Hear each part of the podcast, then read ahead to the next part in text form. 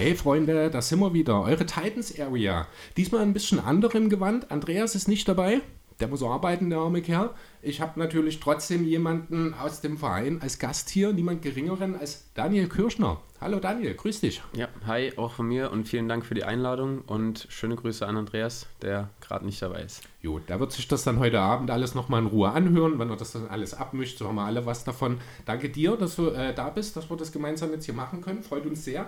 Ich habe ja schon ein paar Mal erwähnt, ich weiß gar nicht, ob ich es nur Andreas gegenüber erwähnt habe oder auch schon mal im Pod, dass ich ja doch ein relativ großer Fan von dir bin, was so deine Art des Spiels angeht. Deswegen, als Andreas neulich kam und meinte, lass uns Daniel Kirschner an, äh, einladen, habe ich sofort gesagt, ja geil, mach mal. Hm. Im Nachhinein fand ich es ein bisschen schade, weil ich habe dich diese Saison noch nicht live gesehen. Ja, also erstmal vielen Dank für die netten Worte, ähm, aber es sind ja noch ein paar Heimspiele und wahrscheinlich seid ihr dann auch noch mal in der Halle und ja. dann wird's was. Freue ich genau. mich. Also jetzt am Samstag sind wir beide da. Bei eurem ersten Heimspiel hat mich leider flachgelegt. Ich bin auf der Krippewelle ganz oben mitgeritten. Ja.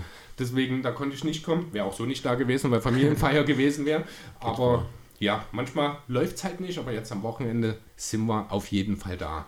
So, ja, Daniel, du bist jetzt in der fünften Saison schon in Dresden. Ich meine, es ist die fünfte, ja. Es ist ja, das war auch in einer Frage mit erwähnt. Ich hätte es schon selber auch nochmal nachlesen müssen. Mhm. Danke da an der Stelle. Ich glaube, Paulinho war es, der das mit in seinen Klammern ja. mit reingeschrieben hatte.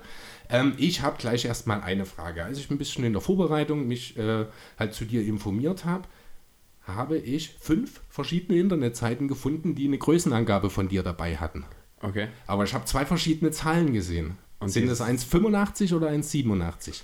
Es waren bestimmt mal 1,85, sind mittlerweile ohne Schuhe 1,87. Okay, also genau. ist dann wahrscheinlich, also es war zweimal 1,85.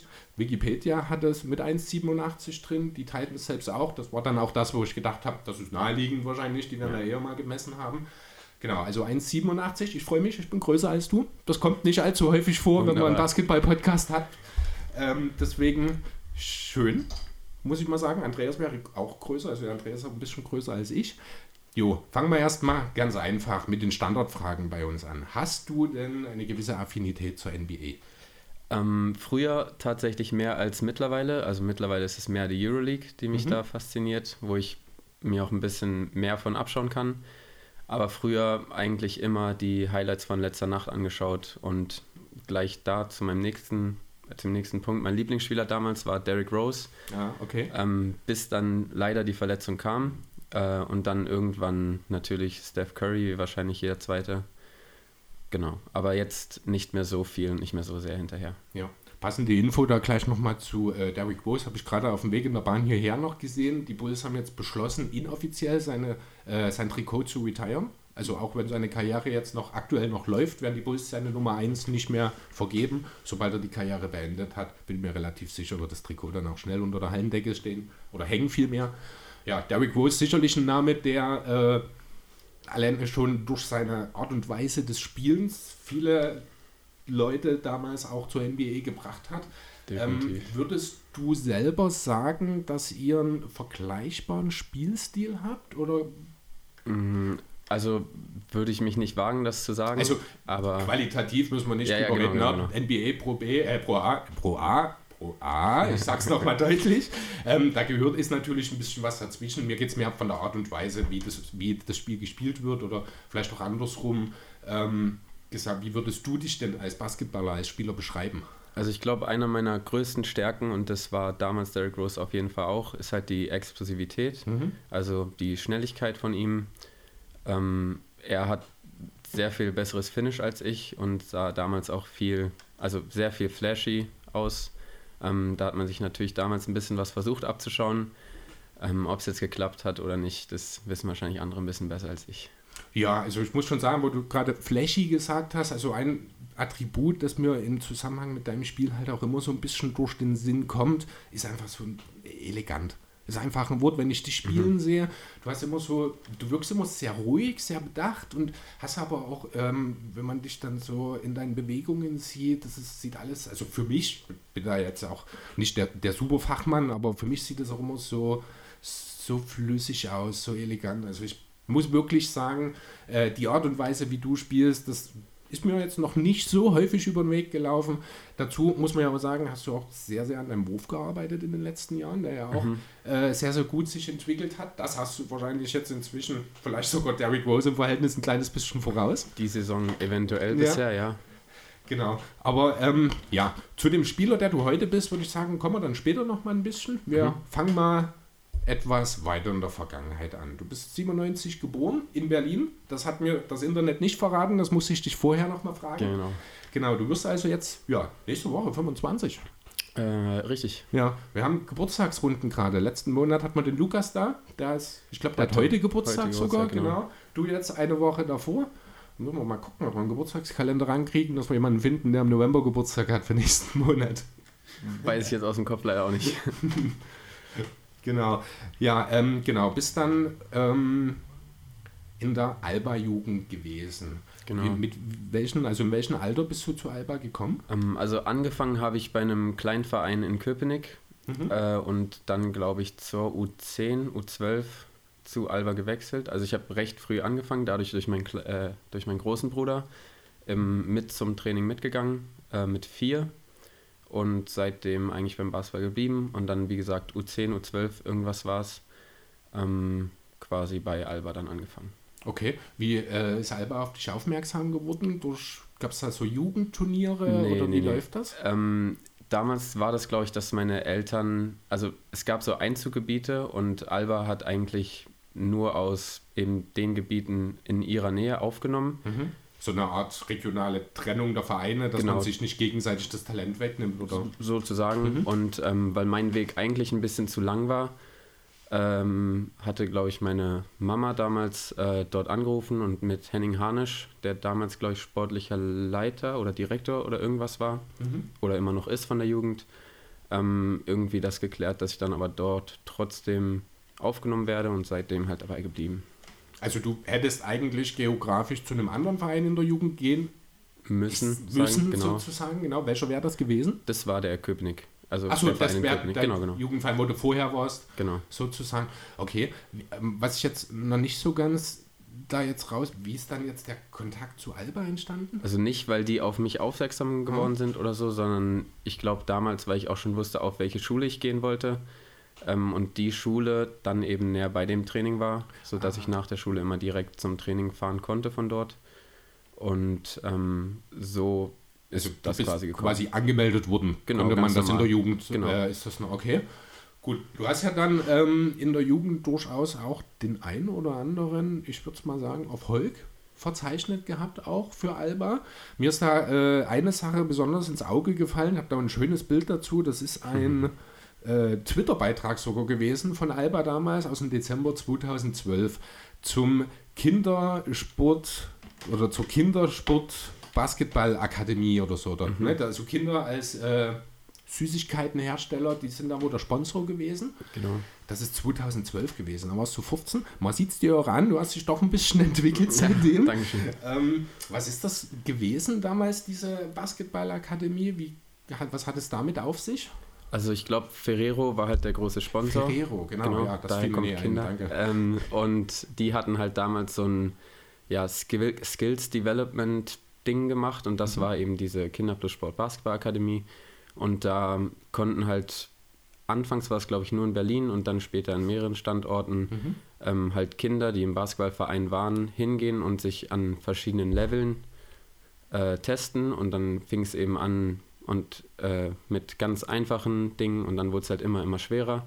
Und immer wenn man halt aus verschiedenen ja, Dingen, beispielsweise Wurf, Dribbling, Parcours und so weiter, das geschafft hat, hat man am Ende ein Trikot bekommen. Ein All-Star-Trikot? Genau, All-Star-Trikot. Also das All-Star, das Schwarze war halt quasi das damals vierte und beste. Okay. Und da war ich halt, weil aber auch wahrscheinlich ähm, wir eine der ersten waren, die das überhaupt angefangen hatten, war ich dann halt zufälligerweise der Erste, der das dann erreicht hatte. Okay, cool. Also es ist so ein bisschen wie beim Karate sozusagen. Genau, Schwarzes Trikot, Gürtel. höchste Stufe, genau, gelbes genau. Trikot und so. Okay, cool. Und hat's, äh, du warst ja 15 damals, wenn mich nicht alles täuscht. Ich glaube mhm. Dezember 12, genau. 15. Das passt, ja. Ähm, und da waren dann auch andere aus deinem Team mit aus der Alba-Jugend dabei, die du, ich sag's mal ganz salopp, ausgestochen hast? Oder die, oder wie ist das gewesen? Oder warst du nur der Erste oder der Einzige dort, der das dann bekommen hat? Ähm, also mittlerweile gibt es wahrscheinlich einige, die das haben. Mhm. Ähm, damals hatten wir, glaube ich, mussten wir von Alba aus da alle mitmachen. Ich glaube, okay. damals war ich in der JBBL und da wurden wir halt alle hingeschickt und mussten halt Stück für Stück immer weiterkommen. Und da hatte ich dann das Glück, quasi einer der ersten zu sein und habe es dann halt recht schnell geschafft. Cool. Und das ist so, du hast, also es sind Einzeldisziplinen sozusagen gewesen, Werfen, Trippeln und so verschiedene Basketballfähigkeiten, genau. die dann getimt wurden sozusagen oder halt die Erfolge gezählt, also die Kurverfolge gezählt wurden oder sowas und wie eine Tabelle erstellt dann sozusagen. Also es gab kein Gegeneinander unter den Spielern, oder? Genau, es war kein Gegeneinander unter den Spielern, sondern die verschiedenen Level hatten halt verschiedene Schwierigkeitsstufen. Mhm. Ähm, sagen wir bei dem Rookie-Level, das war das erste, da musste man gefühlt nur dreimal auf dem Boden sich, also den Ball hoch und runter prellen. Das Seepferdchen beim Schwimmen. Sozusagen. Ja. Oder wahrscheinlich nur einmal Wasser berühren. ähm, und dann wurde es halt immer schwieriger und bei den Würfen am Ende, ich glaube beim All-Star musste man von hinterm Brett einmal treffen mhm. und vier aus fünf Dreiern und dann beim Passen hinterm Rücken Bounce Pass und direkten Pass auf eine Zielscheibe okay. und sowas. Wow, also das ist ja dann doch schon mhm. wirklich, äh, da gehört ja einiges dazu dann für einen 15-Jährigen, wenn du das dann alles auch so geschafft hast. Das ist ja schon wirklich durchaus beeindruckend. Du ähm, ja, hast ja vorhin schon mal erwähnt, dass du äh, über deinen Bruder sozusagen zum mhm. Basketball gekommen bist. Spielt er aktuell noch? Oder? Nein, der hat, glaube ich, damals mit 14, 15 aufgehört. Oder vielleicht sogar schon etwas eher. Ich habe den Staffelstab an dich weitergereicht, dann sozusagen. Sozusagen, genau. Mhm. genau. Gut. Hast du äh, in der Jugend noch also Berührungspunkte zu anderen Sportarten? Gab es da mal so eine Art inneren Konflikt, wo du überlegen musstest, was ist jetzt das, was ich lieber machen möchte? Oder war es immer Basketball? Ähm, also Basketball war eines der ersten Dinge. Und ähm, meine Eltern haben mich dort damals überall hingeschickt. Also ich glaube, ich hatte Tennis gespielt, war einen Tag im Fußballverein. Einen Tag? Also war quasi ein Probetraining gemacht, so, war aber dann okay. doch nicht meins, weil alle meine Freunde ein Jahr älter waren und dann eben in die anderen Jahrgang gespielt genau, haben. Genau. Und dann hatte ich darauf keine Lust.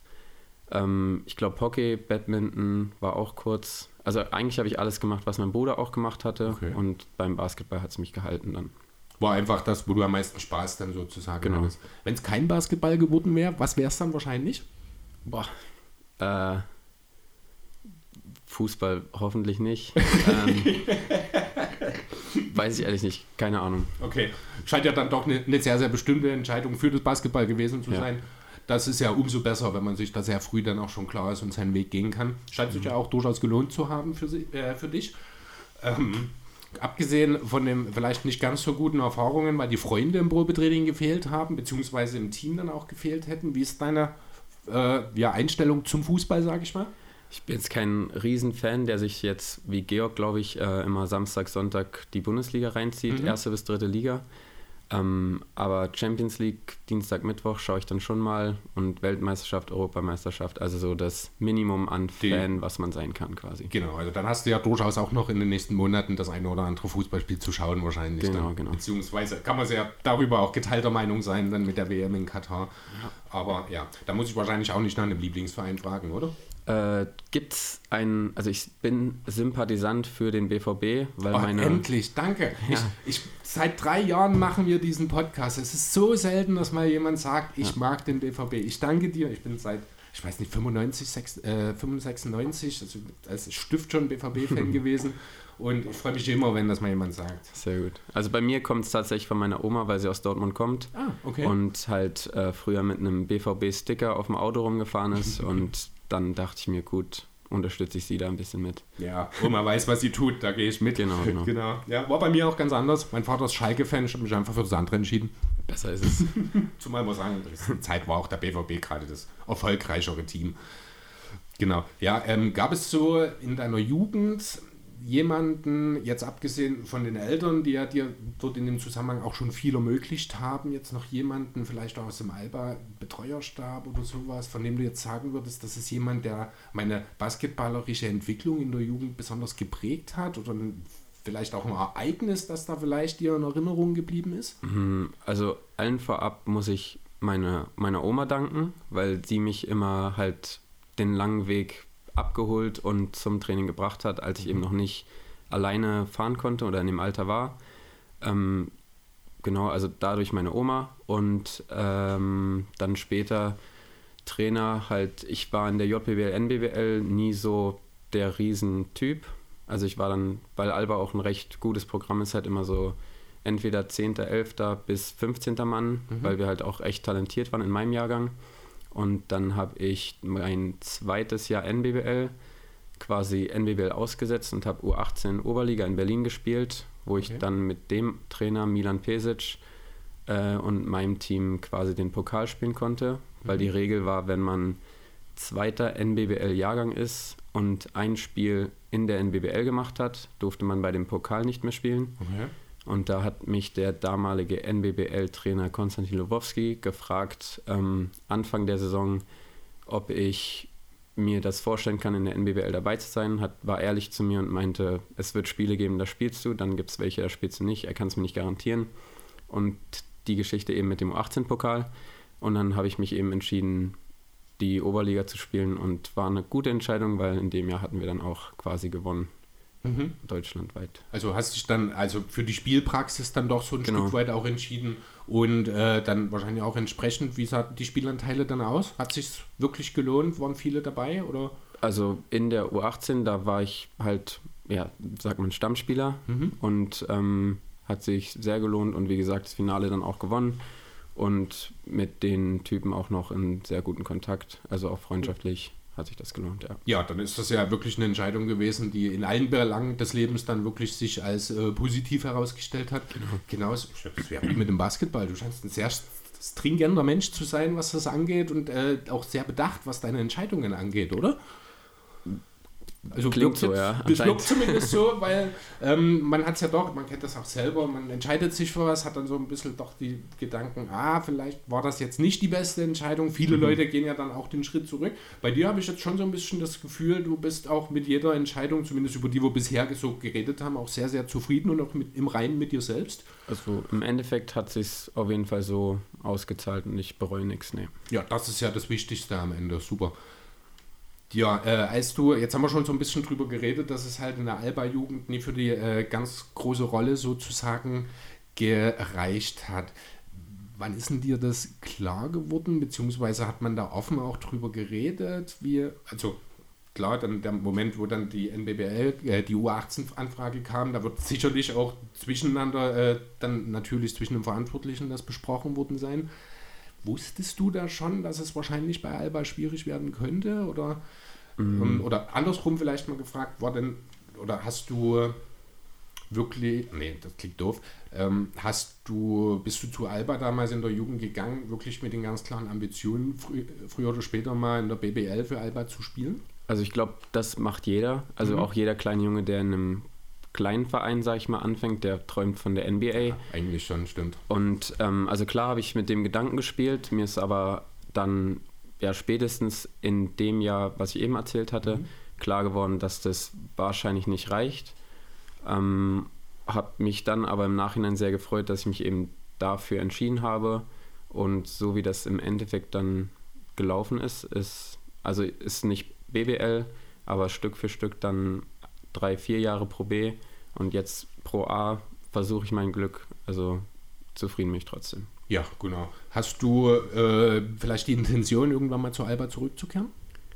So auch als Berliner Junge wieder zurück in die Heimat? Also ich glaube, das wird nichts, da Alba halt Euroleague und... Äh, ja, ja, gut, du bist jetzt noch 24. Ich meine, es kann ja durchaus, es ist noch einiges Zeit da. Die Entwicklung, die du bisher gemacht hast, die spricht ja durchaus für dich. Man soll nicht schon vorher alles absagen. Gehen wir einfach mal davon aus, es wäre die Möglichkeit da.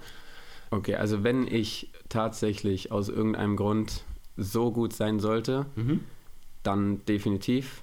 Ähm, wenn die Rolle dann auch stimmt, also ich würde, glaube ich, nicht mehr als 18. Mann irgendwo also es muss dann schon auch bei der Liebe zum Heimatverein, die Rolle muss stimmen. Definitiv. Ja, definitiv. Ja. Aber trotzdem, wenn ich irgendwie Euroleague schaue und Alba spielt, dann unterstütze ich natürlich Alba und ja. bin auch Fan nach wie vor. Okay, ja, natürlich nachvollziehbar. Ähm, ja, eine Sache habe ich noch aus deiner Alba-Jugend gefunden. Das ist äh, von 2017, also schon ein bisschen Äh, noch nicht ganz so lange her wie dieses äh, Ferrero-Event, fünf Jahre vorher. Und zwar, das war ein Facebook-Post, den ich gefunden habe von Alba, wo ähm, du mit zwei Teammates, Badu Buck und Philipp Stanic, mhm. in Barcelona warst. Ja. Und dort unter anderem Ricky Rubio und Christoph Porzingis getroffen hast. Richtig. Was, das, da war ich wirklich neidisch, als ich das gefunden habe. Mhm. Vielleicht möchtest du kurz ein bisschen was erzählen. Was war das für ein Event? Wie kam es dazu? Genau, das war ein Event, das äh, wurde von Adidas damals gesponsert und es war ein Shoe-Release. Damals, mhm. boah, okay. ich lass mich lügen, irgendein crazy. Ja, also den Namen Adidas Crazy Explosive Event. Genau. So habe ich es im genau. Internet gefunden, genau. Also es war quasi ein Schuh-Event, also mhm. beziehungsweise der Schuh wurde da released und halt mit einem 3 gegen 3, da fing das gerade so ein bisschen an. Dort, so wollten die den halt irgendwie ein bisschen bewerben und da wurden quasi von vielen Vereinen und in Deutschland war es dementsprechend Alba. Ich glaube, ähm, in Spanien waren zwei Spieler von Barcelona damals. Ähm, dann war ein Griechenland-Team, da waren welche von Athen, auch ein Spieler, der aktuell bei Panathinaikos spielt. Nicht mhm. Panathinaikos, das andere. Das oh. grüne Team quasi. Jetzt hast du mich auf dem falschen Fuß. Euroleague ist nicht ganz meins, muss okay. ich ehrlich sagen. Ich, ich gucke mal kurz, ob ich es auf die Schnelle rausfinde. Ja, doch, Panathinaikos. Ja, Olympiakos ist das rote, Panathinaikos. Ah, okay. Genau, also Panathinaikos. Also wie im Fußball quasi. Genau, genau, ah, genau. Okay, gut, dann wäre ich vielleicht doch noch drauf gekommen. Also äh, davon war auch, dann waren die Zwillinge da, der eine spielt jetzt noch Euroleague. Mhm. Also ähm, genau, das war quasi einfach ein True Release. Alba wurde angefragt und weil wir damals, ich glaube, Badu noch in der NBBL und wir zwei, Philipp und ich, in der ersten Regel gespielt hatten, hat es dann quasi ja, da ist es dann zugekommen, genau. Okay, und ähm, ihr habt dann dort auch ein bisschen mit den großen Stars mit zocken können direkt? Oder ähm, habt ihr ähm, mal die kennengelernt, mal ein paar Worte mit denen austauschen können? Also es war, wir haben da eben 3 gegen 3 und auch so ein paar Wurfspiele gemacht und an dem einen Abend waren quasi, ich glaube, Brandon Ingram, Andrew mhm. Wiggins, mhm. Porzingis, Rubio und äh, Jamal Murray, glaube ich. Okay. Also quasi ein paar Adidas-Athleten, die dann da nach Barcelona gekommen sind. Und ich sag mal, mehr als einen Handschlag gab es da aber eigentlich nicht. Aber es ist schon auch irgendwie schon was Besonderes, oder? Ja, doch. Ja, das ist das, glaube ich. Fotos gemacht? Nee, ja. also ich nicht. Ich bin äh, da eher zurückhaltend. Aber ich konnt, musste ein Foto von Badu und den anderen machen. Achso, okay. Du bist genau. derjenige, der hinter der Kamera genau, steht, dann genau. sozusagen. Okay. Ja, cool, schön. Also das sind doch Sachen, die... Ähm, ja, die kann nicht jeder von sich erzählen. Wie hast du die, ähm, ja, die NBA-Stars damals so wahrgenommen?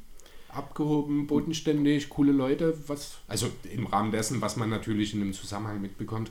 Also schon sehr normal, würde ich behaupten. Okay. Also jetzt keiner, der mich irgendwie angeguckt hat oder mich angespuckt hat sondern einfach normale Menschen, die halt mhm. da saßen und halt ein bisschen besser Basketball spielen als alle anderen, die dort waren. Ja, ich, ich frage sowas gerne. Es ist eigentlich immer dieselbe Antwort, aber man hat ja immer so, oh, das ist eine Berühmtheit, mhm. die sind immer irgendwie so abgehoben. Deswegen freue ich mich immer, wenn ich dann mal äh, jemanden habe, der auch einfach mal sagen kann, das sind auch alles nur normale Menschen, mhm. ne? was ja manchmal so ein bisschen äh, in dem ganzen Trubel, den die Medien halt auch veranstalten, gerne mal ein bisschen untergeht, dass das ja auch nur Leute wie du und ich sind, die ja, genau. halt eine Liebe für Basketball haben, das ein bisschen besser können als die meisten anderen und deswegen ja. halt eine ganz gute Berufswahl treffen konnten letzten Endes. Richtig.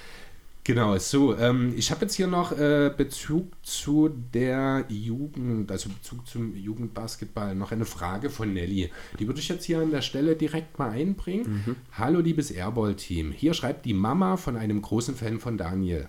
Mhm. Dominik möchte gern wissen, wie er zum Basketball gekommen ist, war das durch den Schulsport. Also wir haben es schon so ein bisschen abgerissen, dass es halt über den Bruder kam. Genau. Ähm, mit, mit vier Jahren, hast du vorhin gesagt, ist das ja. schon, also das ist ja schon wirklich bemerkenswert jung. Wie, ich kann mir das gar nicht so richtig vorstellen. Ein Vierjähriger mit einem Basketball. Ich kann es ja fix versuchen zu erläutern. Aha. Also mein Bruder war damals sieben und da gab es eine U8 damals und da hat er halt gespielt und ich bin da halt an der Seite, weil meine Mutter uns damals oder ihn damals hingefahren hat. Ich bin halt mit habe da an der Seite halt ein bisschen mit dem Ball, wahrscheinlich war es nicht mal dribbeln, sondern rumgerollt. Das, was man bei den Titans dann sieht mit den Kids sozusagen. Genau. Ne? Und ähm, dann kam der eine Trainer, der damals FSJ bei dem Verein gemacht hatte, mhm. ähm, hat meiner Mama gesagt, hier der Junge, der hat irgendwie ein bisschen Ballgefühl, also kann gerade auslaufen und hat schon mal einen Ball angefasst vielleicht und dann meinte er soll einfach mitmachen. Habe ich dann gemacht. Ähm, mein erster Korb war auch kein Korb, daran erinnere ich mich noch. Da habe ich von unten durch den Korb und wieder rein, aber Also? irgendwie hat es niemand gesehen und dann hat er gezählt, dann habe ich mich natürlich gefreut. und dann irgendwann, als dann noch mehr Leute in meinem Alter da waren, also ich glaube, ich habe zwei Jahre mit meinem Bruder und seinen Gleichaltrigen quasi mitgespielt, mittrainiert und dann irgendwann waren dann auch ein paar Leute in meinem Alter dabei. Hm. Das ist ja auch immer so eine Sache, die man sehr häufig hört, dass äh, man in der Jugend viel mit älteren Mitspielern oder mit älteren äh, Freunden und Bekannten, manchmal halt auch so wie er vom Bruder oder sowas dann gespielt hat. Das ist ja auch immer eine Sache, die ähm, ja für viele Leute als sehr wichtig erachtet wird, wenn man sich eben schon in jungen Jahren gegen eigentlich physisch, körperlich deutlich überlegene, die natürlich auch technisch einfach aufgrund des längeren Trainings eigentlich vorangehen und äh, theoretisch die besseren Spieler sein sollten. Ähm, war das frustrierend manchmal oder konntest du gut mithalten oder ähm, wie war das so? Also in, wie gesagt, mit 4, 5 habe ich das wahrscheinlich gar nicht so wahrgenommen. Da habe ich mich gefreut, wenn ich halt so einen Ball auf den Boden schmeißen darf und der wieder hochkommt. und dann halt später, wenn man als 14-, 15-Jähriger gegen erwachsene Männer gespielt hat, in irgendwelchen Herrenligen, um eben das Physische zu lernen, ähm, da haben wir tatsächlich häufiger auch gewonnen, weil wir mit Alba halt ein paar talentierte Leute hatten und dann einfach halt viel schneller waren. Also das war unser Vorteil. Die anderen waren natürlich viel smarter und intelligenter und erfahrener, aber dadurch, dass wir halt einfach schneller und ein bisschen talentierter, vielleicht Talentierter, damals ja. schon waren. Genau. Okay, ja cool. Also das ist ähm, sehr interessant tatsächlich alles, nachdem du dann ähm, ja die Jetzt muss ich gucken. Ach ja, genau. 2017 war ja dann deine Zeit bei Alba vorbei. Genau. Na, da ging es ja dann zur Eintracht Stahnsdorf in die Pro B. Wie ist es damals äh, dort dazu gekommen? Wie kam die Verbindung her? Was war die Motivation dahinter? Ähm, also Alba hatte damals, da kamen gerade, ich sag mal die Spanier, also Raúl und Himar Ojeda, die dann eben dann ein bisschen den Umschwung geschafft haben und ein Stück weit aussortiert hatten. Ähm, und ich war damals halt in der ersten Regio bei Alba und es war klar, in den Bundesliga-Kader schaffe ich es definitiv nicht. Und ähm, Bernau ist ja der Kooperationspartner von Alba in der Pro B gewesen. Und da waren drei, vier Spieler ausgewählt und davon war ich definitiv auch keiner. Und ähm, deshalb musste ich mich umorientieren und hatte halt die Wahl, entweder ich höre jetzt auf, mehr oder weniger, und spiele so ein bisschen freizeitlich, oder ähm, versuche es halt einfach bei einem Verein in der Nähe. Und dann bin ich halt zum Probetraining zu Stanzhoff gegangen. Und da hat der Trainer damals ähm, halt gesagt, ja, sieht gut aus, kannst gern dabei sein und dann war ich es halt, genau. Ja, hat ja auch insgesamt wahrscheinlich äh, vielleicht sogar ein bisschen besser geklappt als erwartet. Hast ja in der Saison in Stahnsdorf dann sogar neun Spiele gestartet, hast acht Punkte, drei Assists in rund 20 Minuten pro Spiel aufgelegt. Das sind ja für einen 20-Jährigen äh, in der Pro B jetzt erstmal keine wirklich schlechten, ganz im Gegenteil eigentlich sehr gute Werte. Effizienztechnisch war es damals natürlich noch nicht ganz so weit, aber ähm, wie gesagt, für einen 20-Jährigen wirklich cool, wirklich beeindruckend auch. Und ja, wie hast du so die Zeit in Stahnsdorf wahrgenommen? Ist ja auch äh, in Berlin auch noch, also schon auch noch Heimat. Ähm, ich habe jetzt nicht ganz im Bild, wo Stahnsdorf jetzt genau, das spielt am Ende auch nicht die ganz große Rolle letzten Endes. Ähm, war wahrscheinlich auch wieder so eine Entscheidung, bei der du relativ schnell dann auch das Gefühl hattest, das war wieder eine richtig gute Entscheidung, oder? Also eigentlich war es sogar ein relativ schweres Jahr, weil ich Okay. halt, ähm, ich sag mal, gewohnt war, bei Alba recht viel zu gewinnen. Ähm, Aha, okay. Und in der Saison sind wir tatsächlich auch abgestiegen sportlich mit Stanzhoff. Mhm. Das heißt, ich habe äh, sehr viel verloren, das war auch sehr schwer, ähm, aber im Nachhinein gut, weil man auch damit lernen muss, umzugehen.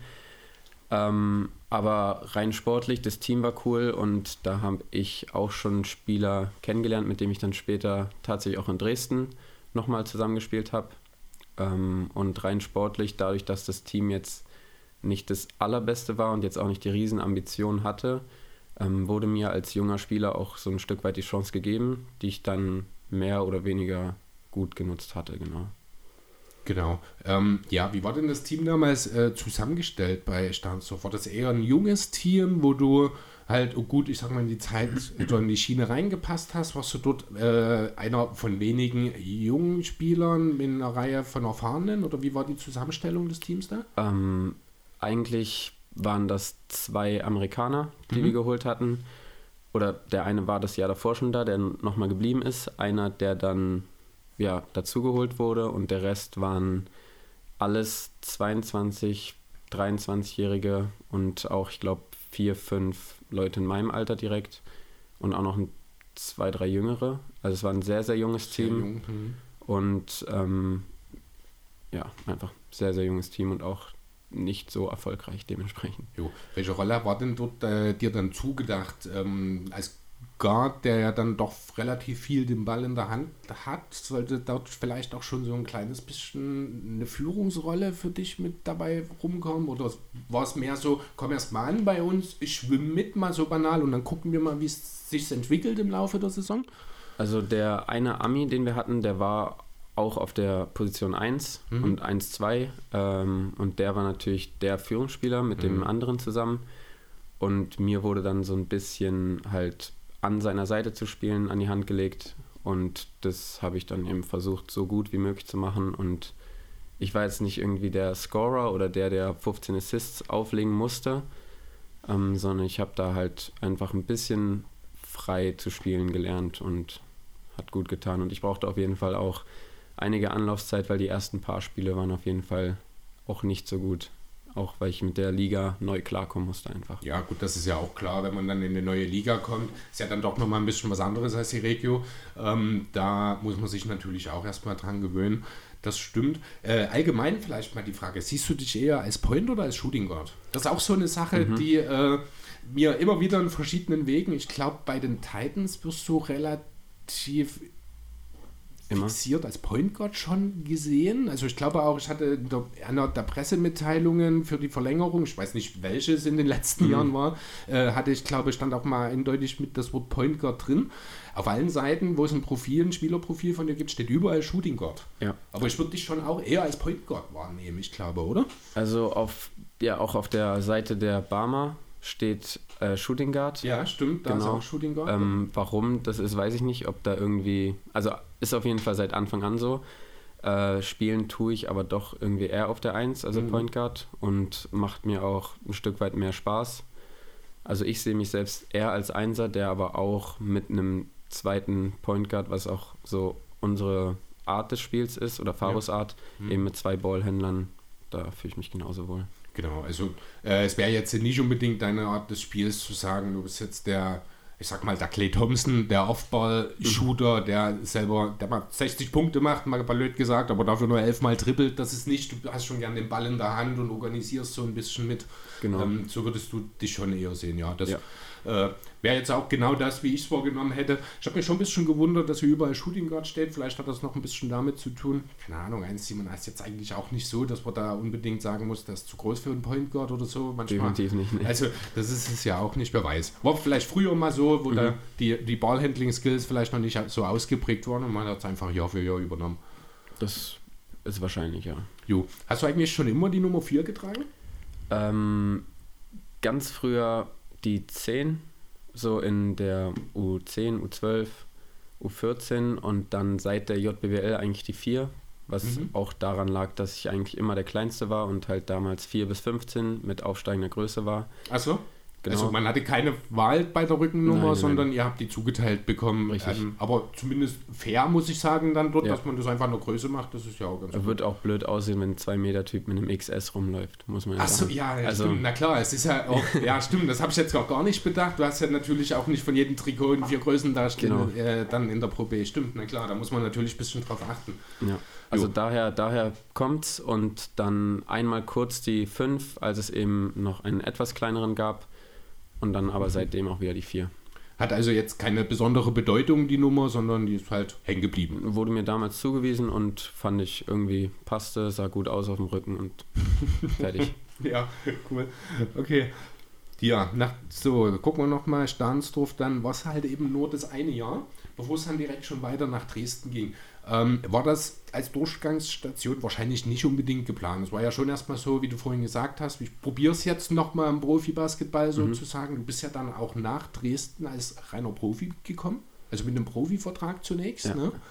Ähm, hattest du schon so, war das der Abstieg, der dann dort so ein bisschen mit reinspielte, dass du gesagt hast, ich gehe jetzt doch wieder woanders hin oder? Mm, Also eigentlich lag es da, also ich wäre in Berlin geblieben und ähm, ein Mitspieler, der mit mir in Stanz in dem Jahr gespielt hat, Luca Kamba, mhm. ähm, der ist eben nach Dresden gegangen und hat dann dem Trainer damals gesagt oder irgend, irgendeinem Verantwortlichen hier, ähm, schau dir den mal an. Okay. Und dann hatte der Trainer mich damals angerufen und ähm, meinte, ob ich nicht Lust habe, dort zu spielen. Und weil ich damals in Berlin mit meinem Studium nicht ganz so zufrieden war, damals hatte ich Sport- und Eventmanagement studiert, ah, okay. ähm, habe ich die Chance genutzt und dachte mir, warum nicht? Probiere es noch einmal. Und äh, ja, seitdem in Dresden und funktioniert, macht Spaß, Stadt gefällt mir, da geblieben. Jo, genau, ist sehr schön. Ähm, du hast also, was, Sport und? Äh, Sport und Eventmanagement. Eventmanagement. Genau. Und das war äh, nicht so ganz das Wahre sozusagen, oder? Ja, also es war ein duales Studium und da habe ich halt nebenher quasi immer kleinere Praktika gehabt mhm. und ähm, das war einfach nicht so das, was ich mir vorgestellt hatte. Es lässt sich wahrscheinlich dann auch relativ schwierig kombinieren, dann auch mit dem Basketball, wenn du halt auch dann in den Betrieben noch relativ häufig unterwegs bist, oder? Ja, also es war einfach, es passte nicht so gut zu mir. Und dann hatte ich halt die Chance und habe sie ergriffen. Genau, und jetzt studierst du ja hier Wirtschaftswissenschaften, wenn mich nicht alles täuscht. Genau. Bist, ähm, hast dort wann angefangen? Äh, gleichzeitig mit Georg vor drei Jahren.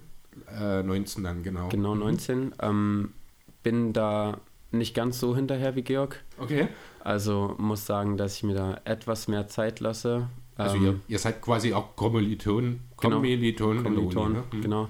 Ähm, er ist ein bisschen weiter voraus als ich. Ich nehme mir da quasi die Zeit, die ich brauche. Mhm. Freiwillig oder nicht freiwillig, sei mal hingestellt. Aber ich werde es irgendwann beenden. Okay. Hast du einen Plan schon so ein bisschen, was da später vielleicht mal werden soll, wenn es mit dem Basketball dann alterstechnisch vielleicht nicht mehr ganz so klappt? Genau, also ich weiß natürlich, dass ich nach meiner Basketballkarriere, wenn ich das so nennen möchte, äh, auf jeden Fall noch normal in Anführungsstrichen arbeiten gehen muss mhm. und äh, deshalb auch das Studium, damit ich eben neben dem Basketball meine Ausbildung mache und äh, was genau in welcher in welcher Richtung das am Ende quasi endet, das weiß ich noch nicht. Ja, da hast du ja auch durchaus noch ein bisschen Zeit. Mit Wirtschaftsstudium hat man da auch durchaus ein breites Feld. Genau. Vielleicht gibt es ja irgendwo eine Möglichkeit dann bei einem Verein im Management oder sowas dann die ersten Schritte zu gehen, sieht man ja häufig. Oder äh, bist du mehr so der Typ, der dann sagt, jetzt meine aktive Karriere vorbei, jetzt möchte ich was Neues machen? Oder kannst du dir schon vorstellen, auch irgendwie in einer Funktion im Basketball zu bleiben? Also, Vielleicht könnte ja auch das der Weg zurück zu Alba sein. Aktuell als Trainer sehe ich mich definitiv nicht. Okay. Wenn du jetzt sagst mit Basketball, ähm, ich glaube, da habe ich einfach nicht die Geduld zu. äh, aber ob ich jetzt irgendwo in einem Basketball oder in einem anderen Sportverein ende, möchte ich auf jeden Fall nicht ausschließen.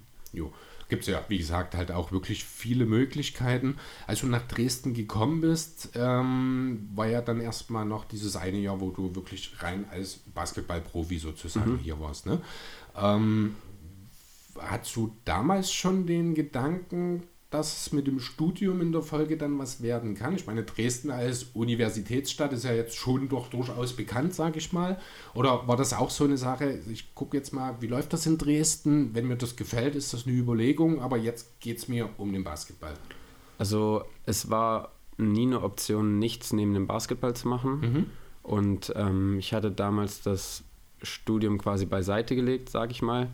Ähm, aufgrund des Umzugs und brauchte eben dann das Jahr, um noch einmal zu schauen, was möchte ich machen. Vielleicht wird es auch eine Ausbildung, aber im Endeffekt ist, glaube ich, äh, Studium neben dem Basketball die beste Option. Und dann habe ich eben versucht, das Jahr zu nutzen, dass ich irgendwie etwas finde, was zu mir passt, was ich dann auch im Endeffekt irgendwann beenden werde. Ja, überraschenderweise ist das für viele Leute Wirtschaftswissenschaften ja, wie du schon meinst, ich glaube, mit Wirtschaft hat man halt ein breites Feld am Ende. Genau, da muss man und sich halt auch noch nicht sofort festlegen, genau. sondern da hat man noch ein bisschen Zeit eben, um sich, ja, ich sag mal, seiner selbst ein Stück weit klar zu werden. Genau. Das ist ja eh immer so ein Thema mit, Anfang 20, wer weiß, mit 18, 19 oder eben mit Anfang 20 schon, was er in 40 Jahren machen will. Also ich nicht. Ich auch nicht. Also ich muss ganz ehrlich, ich weiß jetzt nicht, was ich in 40 Jahren machen will. Ich bin über 30. Mhm. Ähm, deswegen äh, finde ich das immer ein bisschen schwierig. Aber heutzutage, das ist die andere Sache, ist, ist es auch nie zu spät, wieder was Neues zu machen. Das, das war stimmt. ja, äh, sagen wir mal, vor 20, 30 Jahren vielleicht auch noch ein kleines bisschen anders. So, gucken wir mal weiter. Genau, da sind wir dann hier. Ähm, die Titans waren dann wahrscheinlich auch sehr schnell interessant für dich, als das dann kam. Als der, äh, der Luca war es, hat sie gesagt, genau. ne? dich dann quasi empfohlen hat. Äh, damals war ja der Rico noch nicht als Geschäftsführer mhm. da, sondern der Jürgen Müller. Genau. Ähm, der hat ja dann wahrscheinlich die ganze Geschichte mit dir abgeschlossen, vermute ich. Ja. Genau. Hast du gemerkt gleich, oh geil, die wollen mich, hier fühle ich mich gut aufgehoben? Wie war das? Ähm, also es war eigentlich so, dass, also ich bin damals mit meinem Bruder her und ich hatte halt telefonisch dann das Angebot und es war das erste Mal, dass ich halt ähm, so ein bisschen Geld bekommen hatte dann von einem Verein. Mhm. Ähm, und weil ich eben nicht genau wusste, was ich machen soll, klang das halt erstmal super.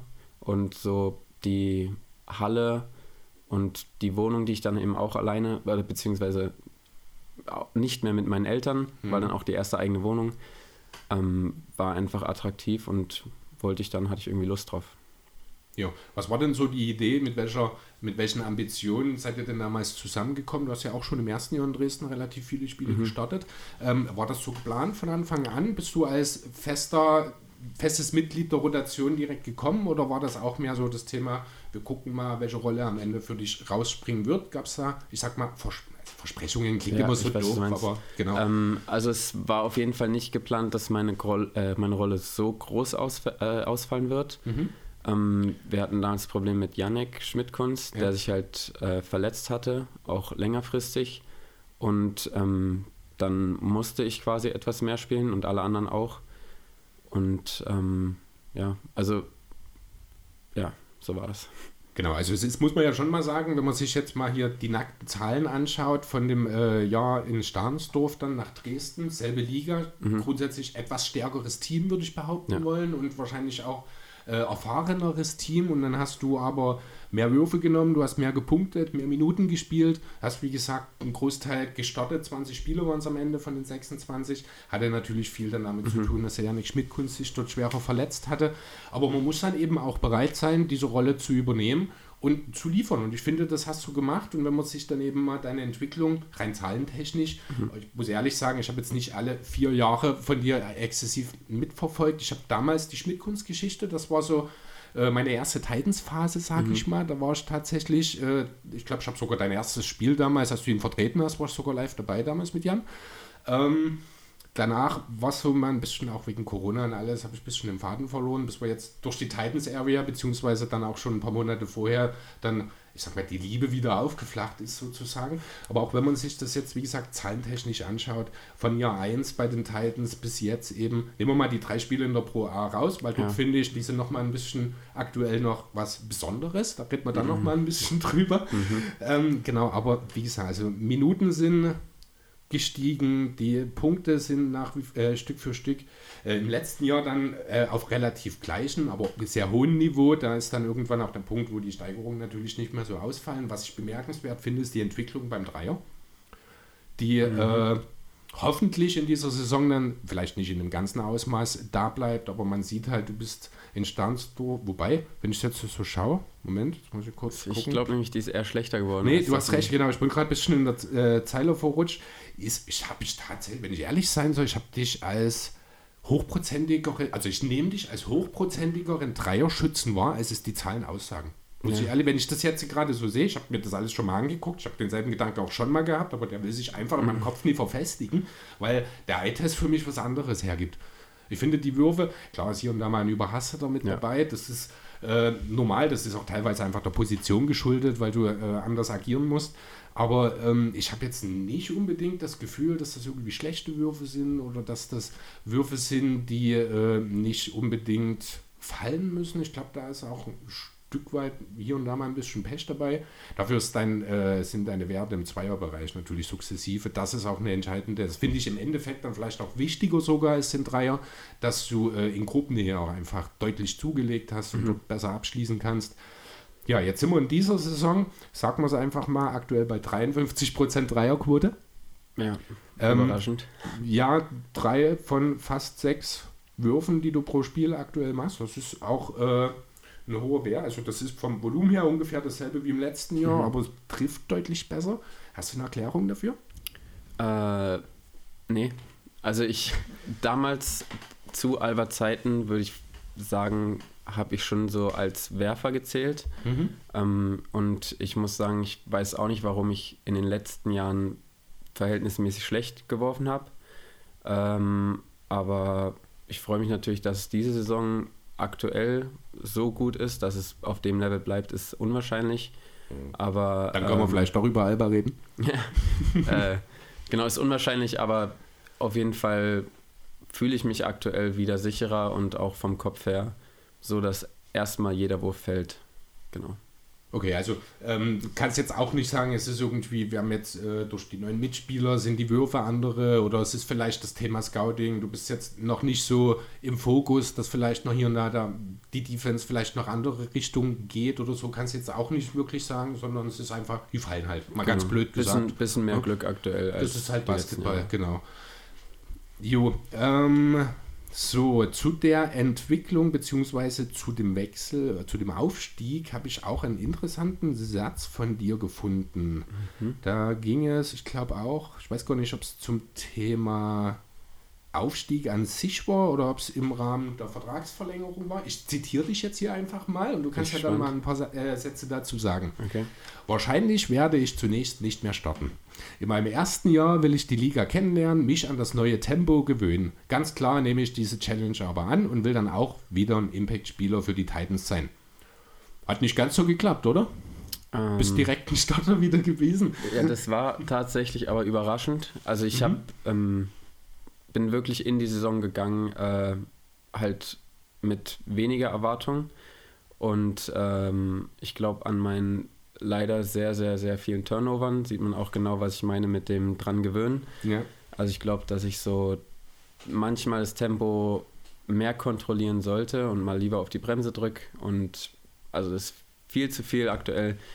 Und äh, ja, freue mich natürlich, dass es irgendwie so kommt, aber genauso hätte es eben anders kommen können und darauf war ich auf jeden Fall vorbereitet und hoffe natürlich, dass ich trotzdem über die Saison hinweg dann auch in der Hinsicht sehr, sehr viel besser werde und dem Team nicht allzu sehr schade mit dem Stat. Gut, ich bin froh, dass du die Turnover selber angesprochen hast. Ja. Dann muss ich es nämlich nicht machen. Genau. Aktuell sind es, ich glaube, sieben pro Spiel. Das ist natürlich schon sehr viel. Ja. Ähm, gut, nun ist es natürlich so, gerade äh, als Point Guard oder als jemand, der viel den Ball in der Hand hat, sind die Turnover grundsätzlich natürlich höher als bei demjenigen, der eben nicht so viel mit dem Ball in der Hand agiert. Insgesamt muss ich aber sagen, hast du in deiner ganzen Karriere bisher zahlentechnisch noch nie über drei geschafft. Mhm. Also geschafft klingt auch doof, ja. ne? Also du bist immer unter drei Turnover geblieben. Ich finde, das ist okay. Man muss halt dann auch immer noch die, die offensive Last dazu sehen, gerade wenn man auch sieht, dass du deine Assists ja auch Jahr für Jahr gesteigert hast, mhm. merkt man auch, dass dort ein Progress, also eine Entwicklung stattfindet ich kann mir auch nicht vorstellen, dass es mit den Turnovern so weitergeht. Das ist, wie du schon mhm. sagst, die Entwicklung, ein paar Spiele noch, dann hat man sich an den Rhythmus in der Pro A gewöhnt. Ähm, und dann kommt da auch so ein Stück weit wahrscheinlich auch dann die Selbstverständlichkeit, sag ich mal, zurück, dass dann halt so Sachen, wo jetzt noch der Ball verloren geht, das passiert dann einfach auch nicht mehr, wenn man sich da ein bisschen dran gewöhnt hat. Da bin ich auch total optimistisch. Vielleicht kannst du ja am Samstag uns schon ersten, äh, ein erstes Zeichen dazu geben. Wie gesagt, wir sind dabei. Wir wollen keine Turnover sehen. Ich gebe mein Bestes. Genau, apropos, wir wollen keine Turnover sehen. Da fällt mir doch direkt eine, ja, nicht ganz Frage ein von Paulinho. Die würde ich jetzt an der Stelle einfach mal ja, als Ziel für Samstag in den Raum werfen. Mhm. Enkel Breaker und die nächste Runde geht auf mich. Welche Runde? Hat er nicht dazu okay. geschrieben. Also äh, offenbar will er dich einladen, der Paulinho, wenn du deinen Gegner auf die Platte sitzt. Also, wenn das passiert, freue ich mich natürlich mhm. und gerne nehme ich die Runde an. Aber ich gehe auf jeden Fall in das Spiel auch mit, der, mit dem Ziel eben, dass ich besser auf den Ball aufpasse, weil das sind einfach aktuell sieben Angriffe, sieben Würfe, die wir nicht haben, einfach mhm. dadurch, dass ich den Ball verliere. Ähm, also, wenn das klappt, schön, freue ich mich und sehr gerne. Aber das ist auf jeden Fall jetzt nicht mein erstes und bestes Ziel fürs Wochenende. Okay, sehr gut. Super Antwort, gefällt mir sehr. Äh, dann gleich passend dazu noch von Paulinho eine weitere Frage. Wann kommt der erste Dank in der Pro A? Diesen Samstag. Okay, ihr habt es alle gehört, Leute. ähm, wir werden kannst du vielleicht, ich setz, wir sitzen ja relativ nah auch an der Seite, vielleicht gibt es ein kleines Zeichen vorher, dann hole ich die Kamera raus. Also, genau, ich habe da eh ein Talent dafür, habe ich festgestellt, wenn ich bei Sportereignissen bin und dann doch mal, also ich bin ganz selten dann, dass ich das Handy in der Hand habe und filme oder irgendwas, ich bin dann wirklich beim Spiel. Ähm, aber es hat fast immer geklappt, dass ich wirklich dann im Fußball ein Tor oder beim Basketball, damals waren wir bei der Europameisterschaft 2015 in Berlin, mhm. Dirks letztes Spiel, dort habe ich ein völlig aus der Laune raus, einfach das Handy rausgenommen, gefilmt und was habe ich drauf? Ein Eliub von Tibor Bleis. Mhm, perfekt. Ma manchmal läuft es einfach, ne? Vielleicht klappt es ja auch am Wochenende dann, dass ich dann Dank mit auf dem Handy habe. So, eine Frage von Paulinho gleich noch hinterher. Wie kann man nur so ein geiler Spieler sein? Ja, weiß ich nicht. Man ist es oder also, man ist es nicht, oder? Sage ich jetzt nichts zu vielen Dank.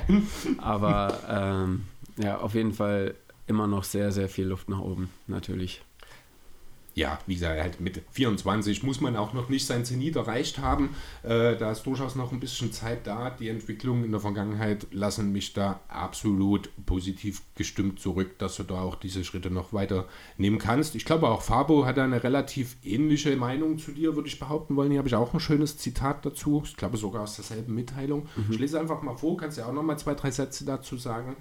Daniels Entwicklung in den letzten drei Jahren ist absolut positiv hervorzuheben. Er hat sich vom durchschnittlichen Pro B-Spieler zum Führungsspieler entwickelt. Nun soll sich Daniel auch in der nächsthöheren Liga entsprechend weiterentwickeln und sein Potenzial ausschöpfen. Ich bin guter Dinge und hoffe, dass er auch schnellstmöglich auf Pro A-Niveau produzieren kann. Ja, hoffe ich auch. Und äh, also ich glaube, dass ich ein Spielertyp bin, oder ich glaube, es gibt viele Spieler, die so sind, oder fast alle, die eben so Vertrauen vom Trainer eben auch brauchen. Mhm. Und ähm, ich glaube, bei vielen anderen Trainern hätte ich eben diese sieben Turnover nicht. Einfach aus dem Grund, weil ich nach drei nicht mehr spielen würde. Sitzen würdest. Genau. Und ähm, deshalb, also ich darf Fehler machen. Dass es so viele sind, ist natürlich trotzdem sehr schlecht und muss besser werden, sonst darf ich die halt irgendwann auch nicht mehr machen. Aber ich hoffe natürlich auch, dass ich äh, noch einen Tick besser werde. Ja, aber ohne Fehler gibt es auch nichts, woraus man lernen muss. Ne? Das ist halt das, da muss man dann auch irgendwo schauen äh, an der Stelle, wie richtet man sich aus, wollen wir den jungen Leuten äh, hier an der Stelle die Möglichkeiten geben, sich zu entwickeln oder wollen wir eben erfahrene Leute dann unter Umständen halt jedes Jahr wieder rein wollen. Da haben ja die Titans sich ganz klar für die jungen Talente, mhm. für die Entwicklung entschieden und ich finde es auch super, wie das dann eben auch umgesetzt wird. Ähm, ich habe hier gleich noch, ich glaube, es ist dann auch die letzte Frage von Paulinho. Die ist auch ein bisschen mehr kontextual, sage ich mal. Aha. Denn äh, er fragt noch, was für dich bisher der größte Unterschied ist zwischen Pro B und Pro A. Die Turnover. Also das sind einige mehr. Äh, okay. Nee, ich glaube, ähm, also natürlich das Team, was ganz anders zusammengestellt ist. Klar haben wir sechs Leute vom letzten Jahr und ähm, das ist auch sehr gut und ich glaube, das sieht man auch ein Stück weit, wenn einige von uns noch zusammen auf dem Feld sind, dass da einiges schon ein bisschen mehr abgestimmt ist. Ja. Ähm, aber also ich glaube ein bisschen das Tempo, also dass die Verteidigung eben doch ein Tick schneller da ist, als sie es in der Pro B war mhm. und natürlich die individuelle Klasse von den Spielern. Ähm, aber an sich bleibt Basketball Basketball. Ja, also so quasi ganz banal gesagt, das, was man halt erwartet. Es ist im Grunde dasselbe, es ist nur alles auf einem höheren Niveau, genau. wie das halt bei einem Aufstieg äh, dann sozusagen normalerweise ist. So, okay, genau. Dann Schauen wir mal, was wir jetzt noch so haben. Wir nähern uns langsam dem Ende. Wir haben auch schon fast eine Stunde geschafft. Wir kommen gut durch, Daniel. Fühlt sich das, nicht so an. Sehr gut. Nee, das habe ich, ich war auch gerade schon gestaunt, dass wir jetzt schon 53 Minuten dabei sind. Läuft sehr gut. Wird auch eine der längeren Titans-Folgen, habe ich den Eindruck. Ähm, ja, auch wir Rico wahrscheinlich nie toppen werden. Ich glaube, ja. das war knapp zwei Stunden. Und da haben wir dann irgendwann auch beschlossen, ja, wir lassen es dann Reicht jetzt mal. Das hätte durchaus noch mehr werden können, mhm. ich glaube, an dem Tag. Ähm, ja, okay, Butter bei die Fische. Dresden oder Berlin? Berlin. Ist Warum? Heimat. Mhm. Einfach Heimat, da ist meine Familie. Ähm, wobei Dresden definitiv eine sehr schöne Stadt ist und auch noch eine Stadt, also jetzt keine Kleinstadt oder ein Dorf. Mhm. Ähm, ich glaube, deshalb fühle ich mich hier auch trotzdem wohl, weil ich eben Großstadtkind bin. Ähm, aber Berlin, Heimat bleibt Heimat. Okay. Ähm, wäre Berlin nicht die Heimat? Würde es trotzdem, also, ähm, also ich muss ehrlich sagen, ich bin jetzt noch nicht so häufig in Berlin mhm. gewesen. Ich habe mal einen Urlaub bei Freunden, habe ich mal ein bisschen Zeit dabei verbracht, hier und da mal. Ich muss sagen, ich finde Berlin an sich als Tourist ist jetzt keine super schöne Stadt, wenn ich ehrlich sein soll. Da finde ich schon Dresden schöner. Okay. Es, also scheint ja nicht ganz so, aber du kennst halt Berlin auch nicht als Tourist, deswegen ist das, dafür kenne ich Dresden nicht als Tourist, ne? Das sind dann so die unterschiedlichen Sachen. Ähm, aber ja, also, also ich verstehe schon, dass Berlin eventuell an einigen Ecken ein bisschen dreckiger ist und ähm, aber im Endeffekt, da bin ich halt groß geworden und genauso wie wahrscheinlich jemand, der vom Dorf kommt, mhm. Dresden auch wunderschön findet, aber immer noch der Dorfcharakter dann irgendwie für denjenigen ein bisschen schöner ist. Ja, genau. Was gefällt, also der Kruger oder Sven fragt, was dir denn äh, an Dresden gefällt, beziehungsweise was dich hier hält. Ja, die Margon Arena gefällt mir sehr, mhm. natürlich. Und also muss ich wirklich sagen, die Fans, die von Jahr zu Jahr auch mehr werden oder mehr wurden, einfach durch den Erfolg, den wir dann halt irgendwann hatten, ja. jetzt ausgenommen von dem Corona-Jahr. Mhm. Ähm, und also wie gesagt, was ich auch schon meinte, Dresden ist ja eine schöne Stadt und die Altstadt auch vor allem. Und wenn Familie zu Besuch kommt, uh, dann. Das darf Andreas nicht hören, die Altstadt ist nämlich die böse Elbseite. Das, äh, okay. Sorry. ähm, ja, aber also man kann eben viel essen gehen, wenn dann Familie irgendwie kommt und da gibt es jetzt auch nicht nur ein Restaurant oder 17 schlechte, sondern eben einige gute. Und, Hast du ein ähm, Lieblingsrestaurant? Äh, Nee. Es gibt wirklich viele gute, ne? Äh, ja, ja, tatsächlich. Also, nee, kein Lieblingsrestaurant, aber ich gehe halt einfach sehr gern essen und ähm, je nachdem, was ich essen möchte, dann halt ein Lieblingsrestaurant wahrscheinlich. Mhm.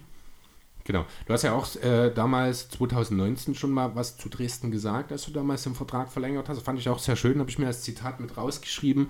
Äh, können wir vielleicht zu dem Thema einfach als Schlusswort äh, Berlin oder Dresden quasi stehen lassen. Dresden ist sehr belebt und abwechslungsreich, kommt für mich fast an Berlin ran.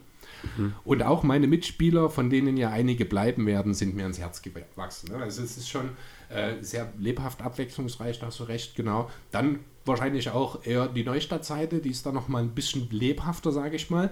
Ähm, ja, und auch das Thema mit den Mitspielern. Wie ist es dort so allgemein mit den neuen Mitspielern? Gab es da, seid ihr alle sofort auf einer Linie gewesen? Gab es ein bisschen, ich sag mal, zwischenmenschliche Abstimmungsprobleme? Also jetzt nicht, dass irgendwelche Probleme auftauchen, aber man muss ja schon ein bisschen dieselben Schwingungen, sage ich mal, haben. Also natürlich ist man am Anfang erstmal ein bisschen ruhiger und zurückhaltender wahrscheinlich, aber Jetzt mittlerweile sind wir auch so im Kern seit zwei Monaten zusammen. Mhm. Ähm, und wir kennen uns jetzt mittlerweile und auch auf Auswärtsfahrten merkt man eben, dass es funktioniert und die Stimmung ist gut im Bus. Und wenn wir irgendwie dann rumlaufen oder beim Training sind, es herrscht auch immer gute Stimmung. Und ich glaube, dass das auch uns allen und auch unserem Spiel sehr gut tun wird und tut. Genau, sehr schön. Gut, dann habe ich jetzt noch eine Frage von Dodo. Servus, ich hoffe, es ist noch nicht zu spät für eine Frage von Daniel Kirschner. Nein, Nein. Dodo, ist es nicht. ähm, ich schaue gerade das Spiel gegen Quakenbrück und mhm. er hat gerade einen sehr schönen Floater reingelegt. Was ist denn dein Lieblingswurf? Boah. Wahrscheinlich einfach ein Dreier, weil er am meisten Punkte zählt und halt, wenn er in einer wichtigen Situation ist, auch einfach sehr wichtig sein kann und auch einen Unterschied machen kann. Pull-up oder Catch and Shoot? Äh, eher Catch and Shoot, weil er einfacher ist. Ja. Ähm, ja, ein Dunking ist immer schön und ein Floater sieht auch gut aus und mhm. ist wahrscheinlich technisch auch einer der schwereren Würfe. Ja. Ähm, aber wahrscheinlich immer der Dreier. Der Dreier, ja einfach eine mathematische Sache, kann ich durchaus ja. nachvollziehen. Und sind wir mal ehrlich, in der heutigen Zeit, also wenn das vor zehn Jahren wahrscheinlich ein Basketballer gesagt hätte, der Dreier ist mein schönster Wurf oder vor 15 Jahren, mhm. wäre das, gut, vielleicht in Europa nicht ganz so, aber zumindest so in den äh, doch eher NBA-Kreisen wahrscheinlich ein kleines bisschen verpönt gewesen. Heutzutage ja. ist das eine ganz, das sagen wir vielleicht eher vor 20 Jahren, das ist ja mhm. doch schon eine Weile jetzt so, heutzutage ist das ja das Normalste der Welt. Ne? Mhm. Heute wird ja äh, klar, die Dunks sind immer noch interessant, aber ich muss ehrlich sagen, ich bin wirklich ein Fan davon, auch äh, so ein bisschen von den anspruchsvollen, weil ich es selber einfach auch nicht kann, um es mal so zu sagen. So ein schöner Floater, eine richtig hohe Flugkurve über den hochspringenden Verteidiger. Das ist für mich schon immer noch mal was Besonderes, muss ich sagen. Ja. Geht auch immer über einen Dreier bei mir. Rein optisch, rein vom Gefühl her. Hat was. Ja. So, gut, dann lass uns doch vielleicht noch ein kleines bisschen über die Zukunft reden. Ja. Genau, was, äh, beziehungsweise fangen wir direkt an noch mit einer Frage von Sven. Wo siehst du denn selbst dein Ceiling, beziehungsweise auch das der Titans aktuell? Also ich, ich glaube, das ist ganz einfach zu beantworten. Ich dachte damals, mein Ceiling wäre ähm, erste Regionalliga. Mhm. Und dann dachte ich auch, über Pro B geht es nicht hinaus. Und also für mich persönlich jetzt bin ich gerade noch kein sehr guter Pro A-Spieler. Also versuche ich halt da so ein guter Pro A-Spieler zu sein Mhm. oder zu werden. Ähm, und das Ceiling der Titans, also wenn ich weiß jetzt nicht, was in den nächsten zehn Jahren passiert, aber so an sich von der Struktur her haben wir auf jeden Fall in den letzten Jahren sehr viel richtig gemacht. Und deshalb weiß ich jetzt auch nicht, warum man sagen sollte, Hier ist Schluss. Pro A ist Schluss. Genau. Genau. Cool. Und vielleicht geht ja auch der Weg gemeinsam irgendwann über die Pro A hinaus. Wer weiß. Vielleicht. Genau. Ähm, ja, ich glaube, die Frage, die haben wir schon in der äh, letzten Stunde schon hier und da so ein bisschen beantwortet. In welchem Bereich des Sie Spiels siehst du dein größtes Entwicklungspotenzial? Ich würde jetzt einfach mal die Turnover nochmal in den Genau, Raum werfen. genau. Vielleicht auch einen stabileren Dreier. Das sind so die zwei Sachen. Ich glaube, wenn du das äh, in den Griff bekommst, dann reden wir hier definitiv von einem Leistungsträger in der Pro A, wenn das klappt. Wie gesagt, Saison ist noch jung, kann alles noch kommen. Ich glaube definitiv an dich und ich denke, so ziemlich jeder Fan der Titans wird es genauso sehen. Das freut mich. Genau, ja. Äh, was haben wir noch so für Fragen? Der Sven hat noch eine Frage. Was ist denn bei dir das Wichtigste bei der Vereinsfindung? Haben wir auch so in den so ein bisschen schon angesprochen. Thema Heimat war für dich in Stahnsdorf wichtig, das Thema Rolle. Gibt es noch andere Faktoren, die relevant sind für dich? Ähm, also ich würde wahrscheinlich schon immer versuchen, irgendwie Leute zu fragen, wie es im Verein abläuft, weil von außen kann man ja meist nicht sehen, wie ist der Trainer, wie sind die ähm, ja, der Geschäftsführer und die führenden Personen ähm, und auch wie das Miteinander im Verein einfach abläuft, weil ich glaube, dass da einfach sehr viel Grundlage geschaffen wird. Wenn alle irgendwie unzufrieden mit irgendetwas sind, dann ist meist auch kein Erfolg irgendwie. Ja, wenn es nicht stimmt, dann merkt man das einfach. Da kannst du noch so viele talentierte Spieler haben, wenn die nicht in der Lage sind, richtig miteinander zu spielen. Dann Ja. gibt es ja immer relativ schnell dann eine Grenze des Möglichen. Äh, Genau. Gerade auch dann gegen Teams, die eben das Gegenteil davon sind. Dann gibt es relativ schnell dann auch, äh, ja, kann es eindeutig werden, sage ich mal. Ja, auch wenn man nach einem Jahr wieder weg ist, ist es meist, also ich will niemandem was Böses, aber ich glaube, gerade bei uns kann man halt sehen, dass viele Leute viele Jahre hier waren oder immer noch sind und das spricht ja definitiv auch für einen Verein und das Ja. ist definitiv positiv. Also das finde ich definitiv auch wirklich bemerkenswert, wie das hier äh, bei den Titans gemacht wird, wenn man da sieht, was wirklich, natürlich muss man jedes Jahr wieder neu umstellen, aber Ja. ich glaube, so im allgemeinen Vergleich mit anderen, in der Vergangenheit eben Pro B-Teams, war dort schon immer eine sehr geringe Fluktuation im Vergleich, würde ich behaupten wollen. Und das ist halt auch ein Thema. Ich glaube, ohne das wird man jetzt nicht über die Pro A reden, muss ich ganz ehrlich sagen. Vermutlich, ja. Nachhaltigkeit ähm, wird im Sport häufig noch so ein bisschen gerne geopfert für den schnellen Erfolg, der aber halt in den seltensten Fällen dann wirklich kommt. Ja, Na, das ist halt das Problem, wenn du jedes Jahr neu zusammenstellst, du weißt halt nicht, was für Leute du dir reinholst. Wenn du aber gute Leute hast und die langfristig halten kannst, dann ist da einfach, ja, dann steigert sich meines Erachtens nach das Ceiling auch direkt deutlich. definitiv. Ja. Genau, so, eine letzte Frage noch von Sven wäre noch die danach, wie wichtig dir Konstanz in deinem Leben ist. Hat hier in Klammern, da ist das, was ich vorhin gesagt habe, noch die fünfte Titans-Saison dazu. Also, genau, wie wichtig ist Konstanz für dich? Sowohl im Leben als auch im Spiel? Also im Leben, also ich bin schon ein Typ, der, wenn er sich wohl fühlt, dann darf es gerne dabei bleiben. Und also ich habe jetzt beispielsweise keine, keinen Grund gesehen, die Titans zu verlassen oder Dresden zu verlassen. Von dem her würde ich sagen, schon eine wichtige Rolle. Ähm, ja, und im Spiel eine Konstanz, ich weiß jetzt nicht in welcher Hinsicht, aber vermutlich, also Ja, wenn es das Team wirklich- gewinnt, wäre cool. Ja. Konstanz ist natürlich gerade im Spiel immer wichtig, denn wenn du ihn konstant deine Würfe triffst, dann wird es einfach schwierig, gegen den Gegner mehr Punkte zu erzielen. Dann Ja. geht es natürlich Konstanz wichtig. Ich glaube, es ist auch so ein bisschen mit in den Zusammenhang äh, halt Konstanz im Sinne von dieselben Mitspieler, dann Ah, halt okay, auch, okay. das kann ich mir vorstellen, das haben wir auch gerade schon so ein bisschen Mhm. erläutert, dass das auch eine sehr wichtige Geschichte ist. Ja. Genau, so, jetzt haben wir es wirklich gleich geschafft. Zwei Fragen habe ich noch. Eine ist von mir Mhm. Und eine ist tatsächlich noch von Paulinho, die habe ich vorhin übersehen. Fangen wir mit der an. Das ist die Frage nach deinem spielerischen Ziel, also wohin du dich spielerisch entwickeln willst. Das ist mal auch schon so ein bisschen mit durchgegangen. Ähm, also ja, einfach das meiste aus mir selbst herausholen. Und äh, wo es dann endet, sehe ich. Und ähm, aktuell, vielleicht ist noch ein bisschen Luft nach oben. Ich hoffe, dass noch Luft nach oben. Aber ich sage jetzt nicht, dass ich in zwei Jahren dort und dort sein möchte, sondern einfach Stück für Stück das Beste aus mir selbst rausholen quasi. Mhm. Gut, dann zum Abschluss noch eine Frage etwas hypothetischer Natur. Wenn du die Wahl hättest, mhm. was wäre das Traumziel für deine Karriere? Boah. Ähm, ganz ehrlich, einfach nach der Karriere zurückzublicken und sagen, ich habe viele richtige Entscheidungen getroffen und ich habe ähm, Leute kennengelernt auf dem Weg, mit denen ich mich nach wie vor verstehe und im Kontakt bin und ähm, auch nach der Karriere einfach noch mit denen gut bin. Mhm. Und wenn wir es jetzt mal auf einen Ort oder einen Verein reduzieren, hättest du jetzt irgendwie in Europa oder von mir aus auch in der NBA diesen einen Verein, wo du sagst, dass wenn es die Möglichkeit gäbe, wenn ich die Qualitäten dafür hätte, äh, auf diesem ganz hohen Niveau zu spielen, das würde ich unbedingt machen. Dort würde ich mich selber anbieten, sinngemäß. Die finde ich so cool.